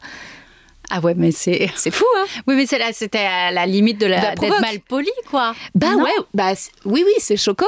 C'est, choquant, mais alors lui, il se dit, bon, bah, si j'ai envie de, de grignoter des chips, c'est ouvert, c'est chez moi. Mais oui, oui, bien sûr, moi, je. Bah oui, non, non, je trouve ça pas. euh, me- Mais en plus, c'est un truc qui se travaille, tu vois. Ouais. Enfin, je pense que si on te fait des remarques dessus et des vannes, au bout d'un moment, tu te dis, bon, même si ça m'arrache le cœur Ouais. de payer le café de l'autre, Ouais. je vais le faire pour, voilà, me faire violence et montrer que j'en suis capable. Mais c'est toujours encore une discussion compliquée. Euh, moi, je sais que. Attends, quand est-ce que. Ouais, c'était récemment, euh, cet été. Je suis partie à Los Angeles et puis j'ai une nana qui m'écrit, qui me dit Oh, On était en colo ensemble, tu veux qu'on aille euh, dîner? Et puis bon, je sais pas pourquoi j'ai dit oui. dit, bon, ok, euh, pourquoi pas? Bon, bref, je me retrouve avec cette nana qu'en fait, que je connais pas et qui, elle, me suit en fait sur les réseaux. et qui Donc, en fait, qui, elle, me dit Ah, mais tu sais, qui me parle comme si on se connaissait. Je lui dis Mais dis-moi qui tu es en fait, parce que moi, je ne te connais pas. Puis bref, je vois que en fait, le restaurant euh, qu'elle a choisi est assez cher et qu'elle commande entrée, plat, dessert, vin, etc. Et, tout. et je me dis, oula, alors, en plus déjà, je passe pas une soirée de ouf, en fait. Elle Et en plus, ça va te coûter et en plus, ça va me coûter un bras. Elle ramène une pote à elle et donc elle recommande et tout. Et le pire, Titiou, c'est que mon plat mettait du temps à arriver. Donc moi, j'avais fait bien attention. J'avais dit, je prendrais ce plat et une carafe d'eau. Et elles, elles avaient commandé plein de trucs. Et mon plat mettait du temps à arriver. Elles là, mais mange, mange et j'avais vraiment faim et ça mettait du temps. Donc je me mets à grignoter un peu dans les- toutes les assiettes qu'elles ont prises en me disant Eh merde, ça va Voilà. me coûter 100 dollars. Bah oui, parce qu'après, vous allez partager. Exactement. Et, ça, c'est tout le, c'est le drame des, des vacances euh, entre potes. Mais Ouais. ça, c'est un vrai sujet. Ouais. Le tricount, etc. Mais Eh en oui, même temps, ces, app- Ouais, ouais. ces applis ont sauvé, je pense, pas mal d'amitié quand même. Et tellement de VJF. Ouais. tellement de VJF. Pareil, je me souviens d'un VJF, le tricount. euh, et même, en effet, c'était euh, c'était pareil. C'était Elles étaient vraiment blindées de thunes. Et au-delà du fait qu'elles étaient blindées de thunes, on n'avait pas exactement les mêmes. euh, sujets de dépenses, c'est-à-dire que moi j'avais considéré que voilà, je claquerais euh, 500, 600, 700 euros max pour ce week-end de VJF et pas plus, et ça Ouais. me paraissait déjà énorme. Et je voyais dans la manière de, de- de choisir les lieux où on irait bruncher que, que ça, ça, ça me coûterait plus. Et j'étais la chieuse qui était la mode, bah non, par contre, je suis désolée, je ne peux pas. Et elles avaient été un peu putes, les copines de la mariée, parce qu'elles l'avaient dit devant la mariée. C'était une discussion qu'on Oh avait, tu vois, si, si. Ouais, comme c'est un sujet douloureux, hein. Euh, je sais plus, c'était au Mais moi, jamais, mais, Tu- vois veux- mais jamais mes amis me feraient ça. Mais c'était pas des amis, c'était les amis Ouais, de la ça. mariée. En fait, moi j'aimais la mariée et j'aimais pas ses copines. La mariée c'était une amie, d- une amie d'enfance et ses copines, clairement, c'est pas un, euh, un milieu euh, spécialement que je fréquente. Et je me souviens, elles avaient choisi un resto au bord de la plage, un truc hyper bling. Et devant la mariée, elles me font Euh, T'en fais pas, Rosa, hein, celui-là on, on le mettra pas sur le tricount. Oh là là. Tu t'étais pas fait des copines, hein Non, c'était pas des copines. J'étais même allée pleurer dans les toilettes. Ah, c'était horrible, c'était horrible, c'était horrible. Je m'étais sentie pauvre. J'avais, j'a- j'avais, euh, elle m'avait humiliée. Bah, Ouais. elle t'avait humilié, Ouais, c'est pas juste de se sentir Ouais, pauvre. Elle m'avait humiliée, ouais. Ouais, ouais. Toi, tu te souviens d'un- jour particulièrement où, où la misère t'a fait souffrir? Enfin, moi, c'était pas la misère à ce moment-là. Bah, je sais pas, il y a eu bah, euh, toute l'adolescence où évidemment il y avait tous les trucs de marque euh, que je pouvais pas avoir. Ouais. Donc ça, c'était terrible. Ah ouais, ouais, ouais, bien Euh, sûr, au collège. Ouais, ouais. Ouais. Mais ça, j'ai même fait un truc, euh, les Reebok euh, que j'avais pas pu avoir en classe de 5e, Ouais. je les ai achetés à 30 ans. Ah, Voilà, ouais, ça voilà. Ouais. Mais qui en fait coûtait d'ailleurs pas si cher que ça. Mais c'est comme quand tu demandes, pendant très longtemps, j'ai cru qu'une Barbie, ça coûtait 1000 francs. J'en étais convaincue puisque ma mère me disait non mais les Barbies tu peux en avoir qu'une Noël. C'était vraiment je dis donc une Barbie c'est très très cher ça doit être 1000 francs peut-être même 10 000 francs. et un jour je sais pas où j'étais adulte et je suis passée dans un rayon et je me suis dit tiens j'ai jamais regardé quel est- combien ça coûte une Barbie. J'ai fait what? Ah, putain, j'aurais pu quand même en avoir deux. Euh, Mais t'as raison, les marques à l'adolescence, euh, dans les années 90, il y avait vraiment en plus la culture les de la marque, les les chevilles, Nike, euh, les Nike, il y avait tous les trucs, il fallait avoir le bomber, enfin, Ouais. il y avait vraiment une panoplie. Lacoste, Lacoste, Lacoste, ouais. ouais. Donc, euh, donc voilà, mais après, je sais que ça, j'en ai souffert, tu vois, quand j'étais au collège, parce que j'étais dans un collège de classe sociale un peu élevée, en tout cas au-dessus de moi. Ouais. Donc les gens avaient des choses que je ne pouvais pas me payer. C'est ça. Et après, euh, donc c'était un peu pareil. Ma mère était dans un, on vivait dans le 15e arrondissement alors qu'on n'avait pas du tout les moyens de vivre dans le 15e. Mm. Et après, on a eu un HLM, donc on a changé. On et je me suis retrouvée euh, en classe avec des gens qui avaient les mêmes revenus financiers que mes parents. Et là, tout allait très bien. Et je n'ai plus, enfin, tu vois, il y avait un truc genre ah bah oui, on est C'était tous équilibré, euh, ouais. ouais. Toi, t'as pas mal dénoncé, euh, notamment Instagram et la mise en scène d'un bonheur, j'ai Ouais. vu. Ouais. Ouais, ouais, ça c'était. Mais parce que, parce que je, suis- je suis très très vieille. Alors j'ai connu les débuts d'Internet. Et dans les débuts d'Internet, mademoiselle, et bien, euh, ce qu'on mettait en scène, c'était la loose. En fait, Internet, c'était vraiment c'était le truc euh, des gens qui n'avaient pas d'amis. Et donc, tu étais sur Internet et tu racontais euh, les pires trucs qui t'étaient arrivés, les trucs les plus humiliants avec une espèce de délectation. Et donc, tu avais vraiment ce truc, bah, c'était un truc de nerd, quoi. Ouais. Et, euh, et quand est arrivé Instagram, même euh, Facebook au début, où j'ai ah ouais, donc maintenant on est sur mettre en scène comment ma vie est géniale, c'est-à-dire Ouais. exactement l'opposé de ce qu'Internet était dix ans avant. Ouais. C'était fascinant comment ça s'est transformé. euh. Hmm. Oui, parce que toi, ton blog, c'était un journal intime ou au contraire, tu racontais aussi voilà, des anecdotes de loose. De loose, bah ouais, Ouais. bien sûr. C'était complètement des anecdotes de loose. euh. D'ailleurs, j'ai arrêté le blog quand la loose a s'est arrêtée, tu vois. Je sais bon, bah ça y est, c'est bon, tout va mieux. mais euh, mais j'avais une vraie. euh, Enfin, je sais pas, j'ai mais j'ai toujours aimé les gens qui arrivent et qui te disent Putain, j'ai fait encore un truc merdique et qui te racontent Ouais. ça. Ces gens m'intéressent beaucoup plus que ceux qui viennent te dire Ah, j'ai encore réussi quelque chose, euh, j'ai la win et tout. Et Balzac, tu vois. Mais oui. Pourquoi Balzac m'intéressait autant? Parce que ses échecs. Hmm. Donc les gens qui échouent et qui le racontent m'intéressent beaucoup plus Hmm. que ceux qui veulent présenter que leur succès. Toi, c'est quoi ton pire échec? Mon pire échec, euh, mon pire échec, oh, c'est une bonne question. Alors maintenant, j'arrive à vivre de mon écriture, donc ça c'est quand même, euh, je suis tellement fière que, Bah ouais, oui. tu vois, que hum, je sais Un pas. concours Une école que tu désirais? Ah ouais, j'ai quand même passé le CAPES de Ouais. lettres modernes et j'étais admissible à l'oral et à l'oral euh, en littérature, j'ai eu un. j'ai eu un, j'étais certaine, j'avais cartonné le truc, j'en étais sûre et tout. C'était en plus, je sais plus, c'était un texte, euh, limite c'était un texte de Simone de Beauvoir, enfin vraiment genre l'autrice que je maîtrisais à fond par cœur, enfin voilà. Ouais. J'ai eu un. Un, ça veut dire que vraiment, la meuf, elle m'a détesté, quoi. Ouais, elle a pas supporté. C'est Ah ouais, pas, elle c'est pas ton, C'est c'est ton, ton moyen, travail, c'est toi. Ouais, c'est toi humainement, c'est quitté. Quoi. Là, il y avait un truc euh, physique. ouais, je sais pas. Les rousses, peut-être. Un, j'ai eu un. C'est- Donc ça, c'était une belle. Et en même temps, quand j'ai eu, déjà, c'était drôle de découvrir Ouais. ça. Bah oui, c'est trop. Et puis surtout, j'ai eu un tel soulagement de me dire ah ouais, c'est ça en fait. C'est vraiment un signe. Je ne pas prof. pas prof. Pas prof. Ouais. Voilà. Ouais, et alors Simone de Beauvoir, donc donc t'as toujours été comme ça euh, activiste, féministe? Et bah écoute, ma mère était féministe, donc j'ai toujours grandi là-dedans. Et moi, le plus tôt, le choc a été dans l'autre sens de quand j'ai grandi. Donc ma mère était dans le truc euh, limite, limite misandre, limite Ah ouais, à dire que ouais. bah, elle trouvait que les petits garçons, ça s'agitait dans tous les sens, qu'ils Ah n'arrivaient pas à se concentrer et tout, alors que les filles étaient bah, un peu plus intelligentes Ah quoi, oui. en fait. Ah oui, oui, oui, oui. oui. Ouais, elle Ah, ma, était- ma mère m'a toujours dit ça. Les femmes sont plus intelligentes que les bah hommes. voilà, ma Ah mère était un peu sur cette Ah ligne-là. ouais. Et donc, quand je suis rentrée dans euh, le monde réel, et j'ai découvert que c'était pas du tout l'opinion générale, j'étais très étonnée. Je fais Ah ouais, ah bon, ah, ah, bah, ah. pourquoi lui vous l'écoutez et pas moi? Je comprends pas. Et euh, donc, j'ai, il a fallu un petit temps d'adaptation.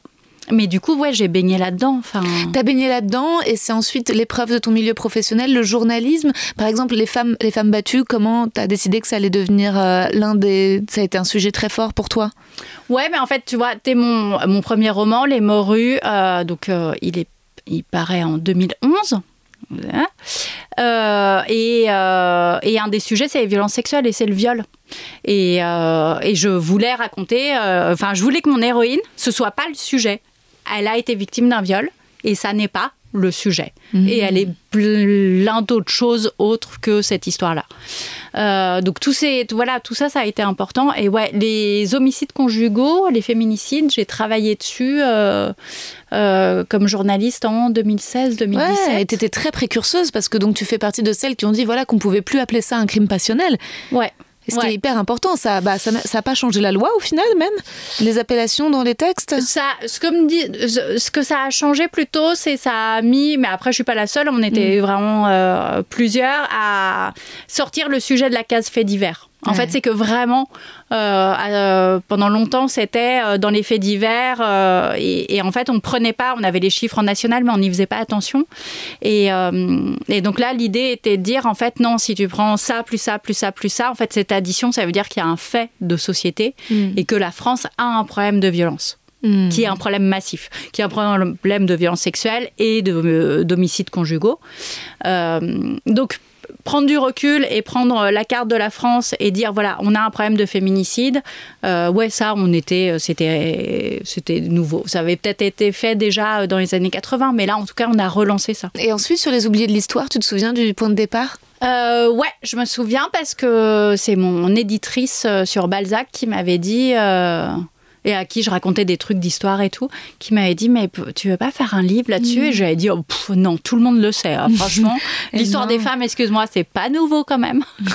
et euh, et j'avais vérifié quand même sur Internet et je m'étais rendu compte que le livre que j'avais en tête, eh ben, en fait, il n'existait pas. Mais non, bien sûr que un non. truc hyper abordable, très grand Ouais. public, qui fasse du paléolithique à nos jours, Ouais. en moins de 3000 pages, ça n'avait pas été fait. Et qu'on ne connaissait pas et que, et que c'est vrai qu'en le lisant, tu vois, je me dis c'est vrai que la, la femme préhistorique dans la grotte, bah, je l'avais, j'avais pas imaginé qu'elle puisse chasser quoi. C'est vraiment en lisant ton livre que je me dis ah non mais attendez, enfin voilà, ça c'est construit mais c'est le regard et ouais ouais non c'est ou même dans ton livre sur l'argent sur la grande escroqueuse. Oui. Euh, Le, mais le fait que le mot escroc n'existe pas au féminin, c'est quand même dingue. Ben oui. Mais parce que, en fait, à l'époque, euh, donc euh, dans l'histoire que je raconte, c'est qu'au 19e siècle, les femmes n'ont plus aucun droit économique. Les femmes mariées n'ont aucun droit à cause de Napoléon, comme d'habitude. Et, hum, et donc, en fait, on se dit que quelqu'un qui, pour monter une escroquerie, il faut avoir des droits économiques. Donc, les femmes ne pourraient pas monter une escroquerie. Et en fait, la plus grande escroquerie euh, de l'époque, ça va être une femme. Thérèse Imba- Imbert, et j'adore cette histoire, c'est que elle a acheté un château qui est le château de la Le Star, Star Academy. Voilà, tout se rejoint. Mais Thérèse Imbert, mais comment ça se fait qu'il n'y ait pas déjà eu au moins 50 films et 32 séries sur elle? Bah, tu- bah, on l'a oublié. Il y a eu, Ouais. il y a eu. euh, je raconte que c'est, c'est qui C'est Simone Signoret qui joue Thérèse Imbert, je crois. Voilà. Et euh, donc il y a eu des téléfilms dans les années 70-80. Ouais, ouais. Mais, euh, mais Depuis. mais il faut refaire un truc, bien sûr, évidemment. Ah non, bien sûr. Bah, c'est vrai, Pénélope Bagieux, elle aide aussi là-dessus avec les, les culottés. Ça a Ouais. vraiment, moi, le nombre de personnages des culottés où je me suis dit, bah, bah alors. Et maintenant, Temple Grandin, euh, voilà, je, je connais. Et encore, quand j'en parle, les gens savent pas. Et je leur dis, mais la souffrance animale, c'est Temple Grandin. Et, donc, je me dis, bah, il faut encore d'autres films, il faut encore d'autres euh, d'autres représentations, quoi. Oui, et puis surtout, il faut réussir à les inscrire dans le patrimoine commun, dans ce- cette espèce de culture générale, parce Mm. qu'en fait, on les a déjà redécouvertes plein de fois, ces femmes, et on les réoublie sans Ouais. arrêt. Et donc, pour qu'il n'y ait pas à refaire les culottés dans 20 ans, en fait, il faut que, à un moment, ah, euh, moi, c'est mon, mon grand cheval de bataille, mais il faut que ça passe par l'école, il faut qu'on les Ouais. apprenne, on apprenne leur vie, leur existence, leurs œuvres à l'école. Et des statues aussi, pourquoi pas que les statuts, c'est que des statuts de mecs aussi.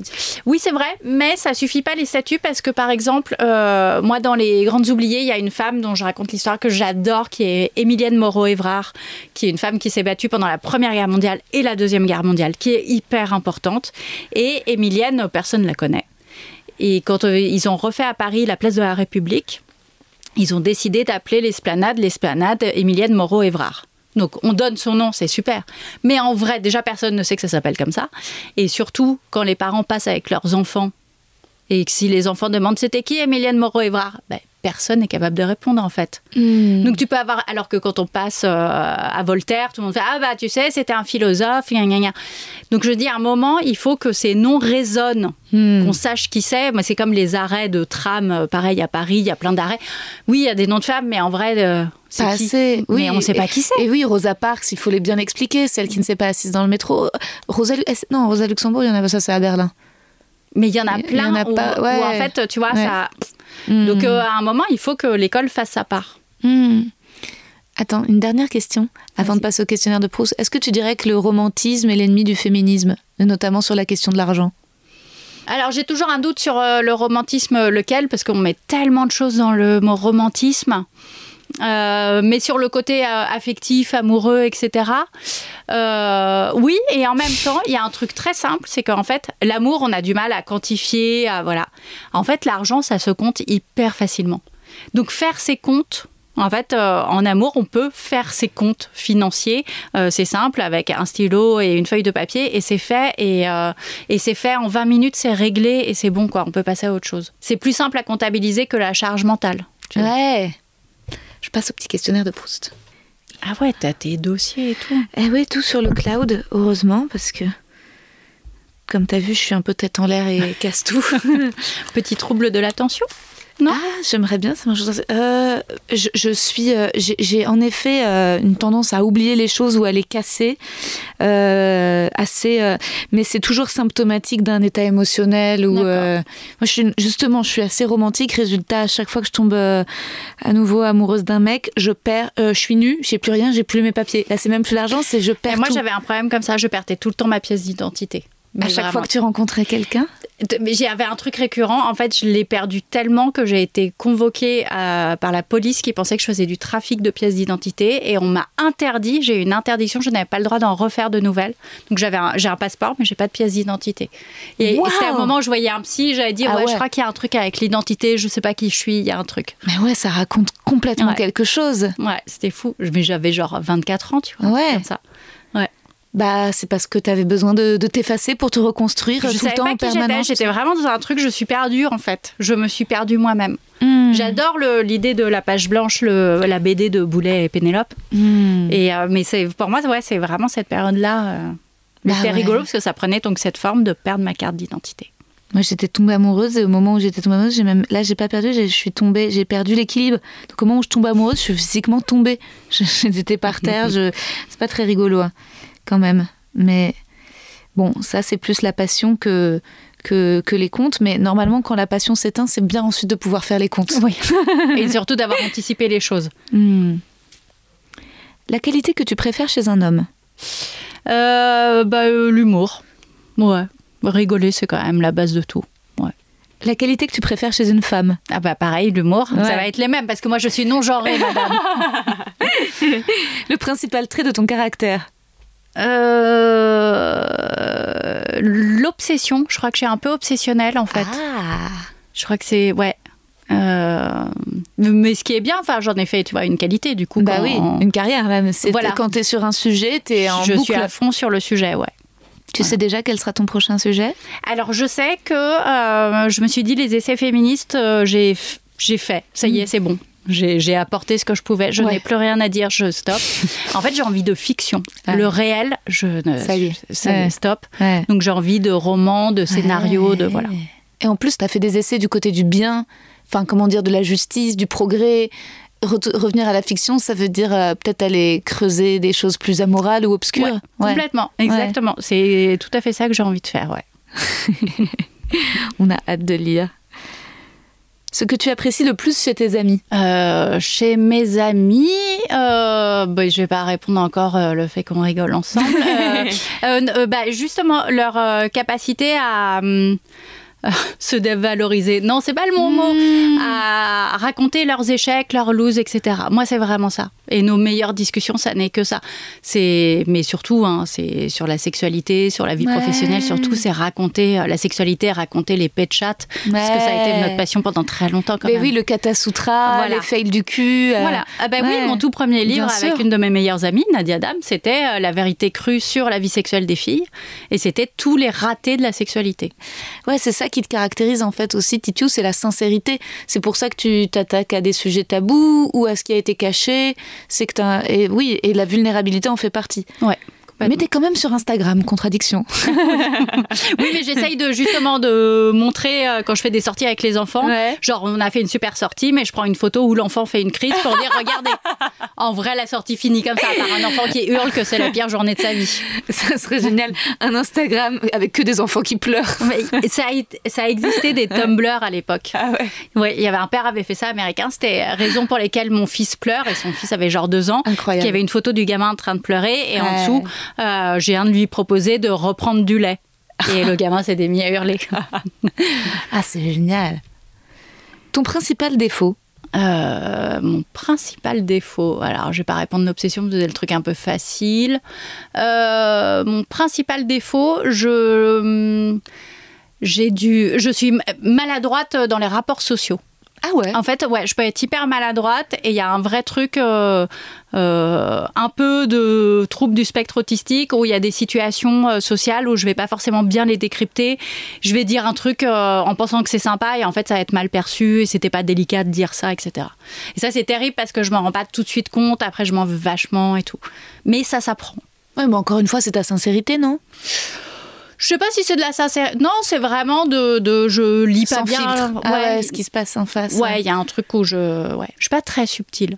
je suis un peu un tractopelle, tu vois. Ouais, ouais, je vois. Parfois, c'est chiant en même temps, le masque social en permanence. Ouais, mais les gens qui ont vraiment une habileté sociale, une espèce d'aisance, ça me fascine. Oui, mais moi, ça peut me dégoûter aussi. Tu sais, les courtisans. Oui, ouais. Maintenant, Ouais, bah je, ouais. je sais que c'est un red flag, tu vois. J'ai su voir que je me suis observée moi-même et je me suis dit, mais attends, comment ça se faisait que cette personne hyper toxique était toujours dans ma vie? Et puis je me suis rendu compte, mais c'est parce qu'elle te flattait, Rosa. Ouais. Et maintenant, je sais que quand quelqu'un me flatte, je fais, oula, attention, en fait, euh, qu'est-ce que ça cache? Ton occupation préférée? Mon occupation préférée, euh, c'est quoi mon occupation préférée? À part voir tes enfants pleurer. Non, mais alors c'est c'est quand même principalement euh, être euh, allongé sur mon canapé à réfléchir à un truc. Ah.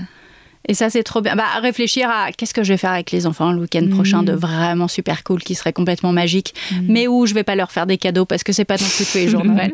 Euh, ouais, c'est ça. Enfin, je- ouais, j'aime bien. En fait, je me, pendant longtemps, je me culpabilisais d'avoir des moments où je ne faisais rien. Et en fait, je me dis, c'est d'abord, j'en ai besoin. Et en vrai, c'est comme ça que j'ai des idées. C'est en restant allongé à juste laisser mon cerveau divaguer. T'as un bon canapé dans ton salon? Ouais, je l'ai hyper bien choisi. Ça, c'est important. Ouais. On peut dormir dessus et tout, il est très bien. Waouh Hmm. J'ai pas de bon canapé. J'ai un bon lit, mais j'ai pris un petit canapé joli, petit, pas cher et pas bien, dans lequel qui me sert de table, sur lequel je range des trucs. Mais un jour, j'aurai un beau canapé. Et je penserai à toi, Titiou. Ton idée du bonheur Mon idée du bonheur, euh, mon idée du bonheur, bon, pff, je sais pas, rigoler, bien manger, euh, du sexe, enfin, je des choses, euh, somme toute classiques. Quel serait ton plus grand malheur? Ah, c'est horrible. Ah, c'est horrible. Bah, c'est pas obligé de euh, répondre. Ouais, non, ce serait un truc qui concerne. Ah non, avec les enfants, ce serait horrible. Non, non. On Où aimerais-tu vivre? Eh ben, euh, je suis très très heureuse là où je suis, vraiment. Et en plus, j'adore ma maison. Donc, euh, donc je crois qu'il n'y a pas d'autre endroit. euh, Proche de Paris sans être à Paris? Ouais, c'est enfin, ouais, ouais, c'est Montreuil. Hein. Le monde sait que j'habite Montreuil, donc euh, voilà. Mais c'est Je vraiment voulais pas le dire à ta mon place. quartier, mon quartier Ouais. de Montreuil. C'est, je l'aime tellement. Bah ouais, je suis à Bagnolet, je comprends, hein, c'est trop bien. Ouais. Ce que tu détestes par-dessus tout? La béchamel. C'est vrai que c'est dégueu. c'est vraiment dégueulasse. voilà. Ce sera ma réponse. Oui, la béchamel. la guerre, non. La Non. béchamel. C'est bien plus original. Comment aimerais-tu mourir? Euh, euh, euh, somme toute de façon classique, donc plutôt âgé dans mon sommeil. Euh, voilà. Pas en trop mauvaise santé non plus. Est-ce que tu as une devise favorite? Euh, j'ai j'ai un ensemble de trucs Le petit mantra Ouais, ou de trucs de conseils de vie à moi-même que Ouais. j'ai machin. Et, euh, et notamment, j'ai vraiment ce truc que je fais régulièrement de me dire Ah, j'ai envie de dire non à cette proposition. Euh, si j'étais un mec de 50 ans, qu'est-ce que je répondrais? Et en fait, un mec de 50 ans a plus facilement de se dire genre j'ai envie de le faire ou j'ai pas envie de le faire. Ah ouais, t'as raison. Et donc, euh, donc souvent, je demande à mon double de 50 ans genre Hum, Alors, alors? double privilégié. Voilà. et c'est et c'est un bon. Voilà. Et enfin, ton état d'esprit actuel Et bah écoute, euh, je suis hyper contente. Genre en fait, je suis trop contente du livre et des premiers retours et tout, donc euh, je suis un peu surexcitée. Bah ouais, c'est génial. Merci pour ton livre, il est super, et pour toute ton œuvre. Merci Titiou. Merci à toi. Et voilà, c'était Titiou Lecoq. N'hésitez pas à acheter son dernier livre, Le couple et l'argent, pourquoi les hommes sont plus riches que les femmes. Et à lire également ses ouvrages précédents, écouter son podcast, Rends l'argent. Moi j'ai adoré cette conversation. euh, Quand Titiou dit Les séparations n'appauvrissent pas les femmes, elles rendent visibles des différences de revenus qui étaient préexistantes. C'est hyper intéressant. En fait, je suis reconnaissante à Titiou d'avoir accepté que le cheminement de notre pensée nous mène naturellement de Kim Kardashian aux EVJF, à la loose revendiquée au début d'Internet, versus les images du bonheur sur Insta aujourd'hui. Ça m'a fait beaucoup de bien que Titiou dise qu'elle préfère les gens qui avouent ce qu'ils ratent plutôt que ceux qui mettent perpétuellement en scène leur réussite. Vivement un film sur Thérèse Imbert, en espérant que Titiou et moi et vous ne perdions pas trop nos papiers. Bisous.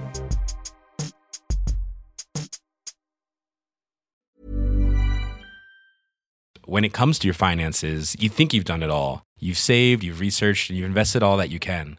Now it's time to take those investments to the next level by using the brand behind every great investor, Yahoo Finance. As America's number one finance destination, Yahoo Finance has everything you need, whether you're a seasoned trader or just dipping your toes into the market. Join the millions of investors who trust Yahoo Finance to guide them on their financial journey. For comprehensive financial news and analysis, visit yahoofinance.com, the number one financial destination, yahoofinance.com. Vous avez aimé cet épisode? N'hésitez pas à le dire en faisant une petite story, en taguant mon compte et celui du podcast, at que je veux ken sur Insta. Vous pouvez également soutenir mon travail en venant voir mon spectacle, en lisant mon livre et en commentant sur YouTube les replays vidéo de mes chroniques sur France Inter. Je suis tous les mardis dans Zoom Zoom Zen. Merci, bisous.